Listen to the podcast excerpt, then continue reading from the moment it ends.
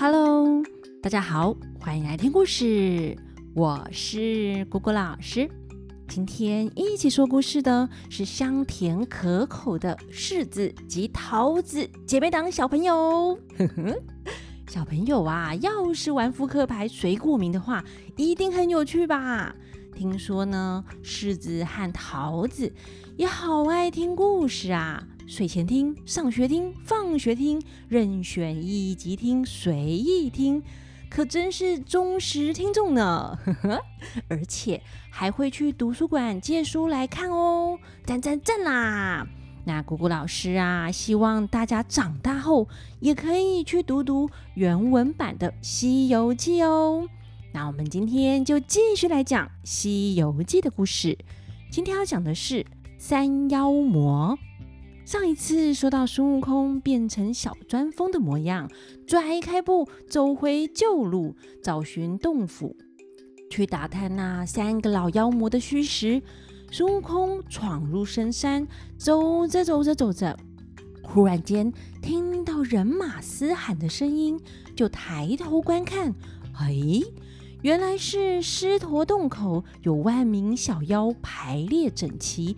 拿着刀枪剑戟，旗帜飘扬，孙悟空就开心地说：“哈，这个李长庚的话真是没骗人，没骗人呐！哎，那这不是才应该紧张吗？妖怪这么多，哎，大概啊是再多的妖怪，孙悟空也没在怕的啦。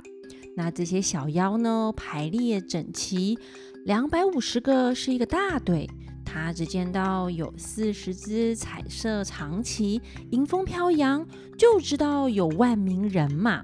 哇，孙悟空的数学也不错哎，两百五乘以四十是多少呢？嗯，就是一万啦。孙悟空心想：哈，我老孙变作小钻风的模样，这一进去，要是那老魔头问我巡山的话，我呢就随机应答。但要是我一时说错了话，被认出来，哦，要怎么脱身呢？就算要往外跑，那伙小妖啊，把门挡住，如何出的门去啊？要抓拿洞里的妖王，必须先除掉门前的众妖精。大家要来猜一下，孙悟空要怎么除掉这些妖精吗？哼哼，答案一。拿出金箍棒来当擀面棍，把这些妖精啊，通通一棍给推平。答案二：孙悟空使出三寸不烂之舌，舌灿莲花，搬出孙悟空的名号，说自己有多厉害，把这些小妖给吓退。哼哼，好，请选择。小朋友选择好了吗？那我们来听听孙悟空怎么做。孙悟空心想。那老魔头不曾和我见面，就知道我老孙的名号。哇，干脆就仗着我这齐天大圣的名号，仗着威风说些大话，吓他一下看看。要是东土的人有缘有份，注定让我取经成功。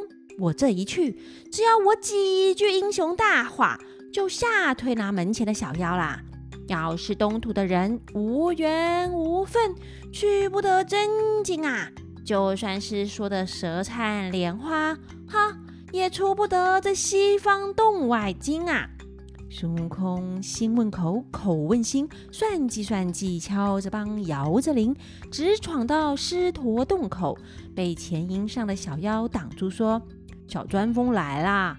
孙悟空不回答，他就低着头走。走到营里，又被小妖扯住，说：“小钻风来啦！”孙悟空这才回答：“来啦！”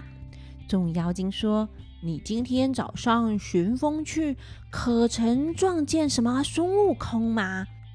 孙悟空讲：“撞见啦，他正在那里磨缸子嘞。”众妖精啊，害怕的说：“哈，他他他他怎么模样啊？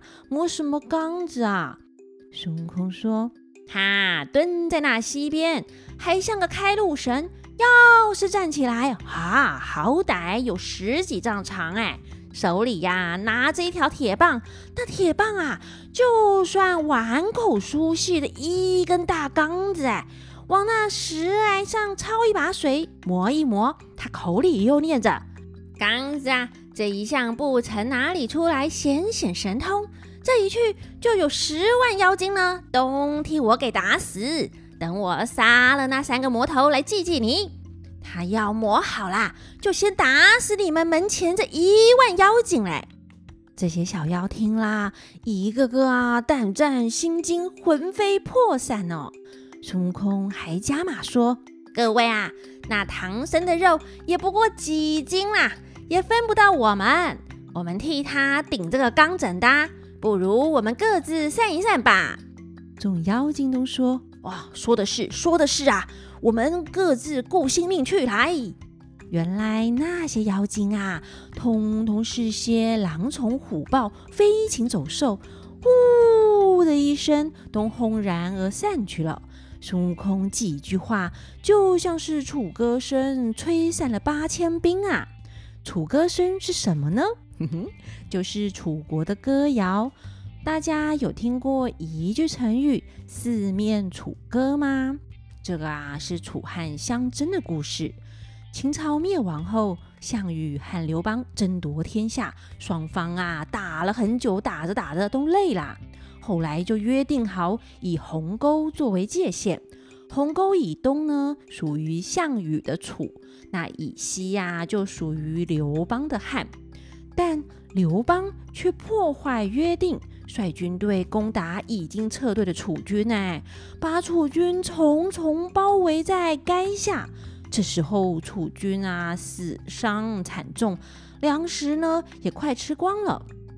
夜里，汉军还进行心理战哦，竟然唱起楚国的歌谣。那楚国的士兵听到故乡的歌谣后，就不禁想到啊，这几年因为南征北讨，已经很久没有回去故乡了，开始难过了起来。那项羽听到歌谣，也吃惊的以为：难道汉军已经占领楚了吗？不然为什么汉军里的楚人会这么多呢？那大家纷纷丧失了斗志，无心打仗，所以这一段故事就变成“四面楚歌”这句成语哦，比喻啊四面受敌，孤立无援呢。那大家想知道后来项羽怎么样了吗？嗯哼，有机会，姑姑老师再来讲项羽的故事吧。话说啊，我们进花园里也有提到西楚霸王哦，大家还记得吗？那我们先回到《西游记》，这孙悟空啊，也是用心理战哎，让这些小妖心生害怕，就纷纷逃走了。真是不战而屈人之兵，孙子也会替孙悟空比个赞吧？那孙悟空就暗暗的窃喜，说：“哈，好啦，这些小妖啊，走掉了一大半。我老孙呢，说的可真好啊！要是说差了，刚才这伙小妖有一两个走进去，不就走漏消息了吗？”孙悟空一边佩服自己，一边走进洞里。一进去，哎呀，大家知道他看到了什么吗？超级超级可怕的哎！不过。姑姑老师不想说。总之啊，孙悟空看见了比地狱还可怕的场景。还好呢，这美猴王有个英雄胆，胆小一点的啊，早就吓跑了呢，哪敢进去啊？那孙悟空又往里头走，走进了第二层门里，一看，哦。这里和刚刚外面的可怕状况不同哎，清静优雅，秀丽宽平，左右有鲜花瑶草，前后有松柏翠竹。又走了七八里远，才走到三层门，闪着身，偷着眼看过去，那上面啊，高坐三个老妖魔，长相十分狰狞可怕。中间那个长得爪牙锯齿、圆头方脸，声音啊像是轰隆轰隆的打雷声，眼光锐利如闪电，朝天鼻、火焰眉，走过的地方百兽心慌，要是坐下群魔胆战。这一个呢是兽中之王青毛狮子怪，他左手边那个妖魔又长得怎样呢？凤眼晶晶，黄牙粗腿，长鼻银毛，看头四围，圆额皱眉，身躯啊累累哦，就是辛苦当当啦，就是身体很笨重，声音呢却细细柔柔的，像是窈窕佳人。但脸呐，可是牛头恶鬼的样貌哎。这一个呢，是长齿修身多年的黄牙老象。他右手边的那个，哦，长得啊也是非常的可怕。金翅膀，鲲头，鲲啊，就是古代的大鱼哦，超级超级大的鱼呢。进花园里也有出现过哦。眼睛像星星般的明亮，又像猎豹的锐利。正北图南，刚强勇敢，万里翱翔，翅膀一拍，刮起大风。百鸟长头，爪子一张，所有的鸟啊都怕怕啦。这个是云层九万的大鹏雕。座位下排还有一百多个大小头目，一个个全副武装，穿戴整齐，威风凛凛，杀气腾腾。孙悟空见了，心中欢喜，一点也不怕，大踏步走进门，把邦铃卸下，对上面叫声“大王”。三个老妖魔笑呵呵地问：“小钻风，你来啦？”孙悟空回答：“来啦。”老妖魔又问。你去巡山打听孙悟空的下落如何啊？孙悟空说：“大王在上，我也不敢说。”老妖魔问：“怎么不敢说呢？”孙悟空说：“我奉大王的命令，抄着梆铃，正走到一半，猛抬头，只见一个人。”蹲在那里磨钢子，还像个开路神哎！要是站起来，足足有十几丈长短。他就在那西边崖石上抄一把水，磨一磨，口里又念一声，说他那钢子啊，到这里还不曾显个神通。他磨光磨亮，就要来打大王，所以我就知道他是孙悟空，特地来报告大王啊。那老妖魔一听，浑身是汗，虎着战兢兢地说：“兄弟呀，我就说别惹唐僧，他徒弟神通广大，预先做了准备，魔棍要打我们嘞，这该怎么办呐？”就叫着：“小的们啊，把洞外大小妖都叫进来，关了门，让他过去吧。”那头目中有知道刚刚外面发生什么事的，就回报说。大王啊，门外的小妖都已经散了。老妖魔说：“好，怎么都散了？想必也是听到风声。快点关门，快点关门呐！”众妖精啊，乒乒乓乓的把前后门都给牢牢拴紧了。孙悟空心头一惊，心想：啊，尴尬啦！这一关了门，他要是再问我些什么事，我对不上来，不就被发现我是个假冒的？被他抓住了，我呢先再唬他一唬，叫他开着门好绕跑。于是啊，孙悟空又上前说：“大王啊，孙悟空他还说……”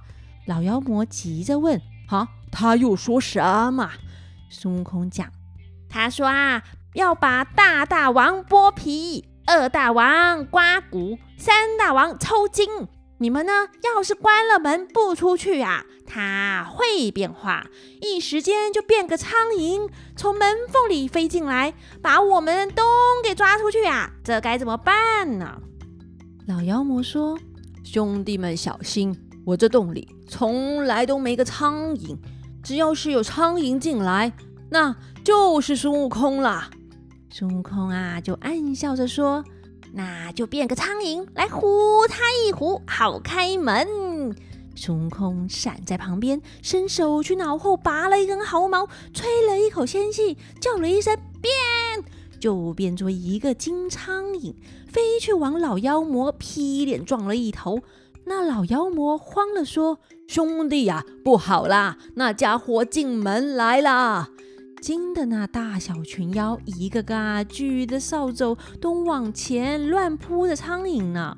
这时，孙悟空忍不住噗的笑出声来。哎呀，真是的，他不能笑啊！这一笑呢，他就笑出了圆嘴脸来啦。被那第三个妖魔跳上前，一把扯住，说：“哥哥，差点被他骗了。”老妖魔说：“贤弟呀，你说被谁骗啊？”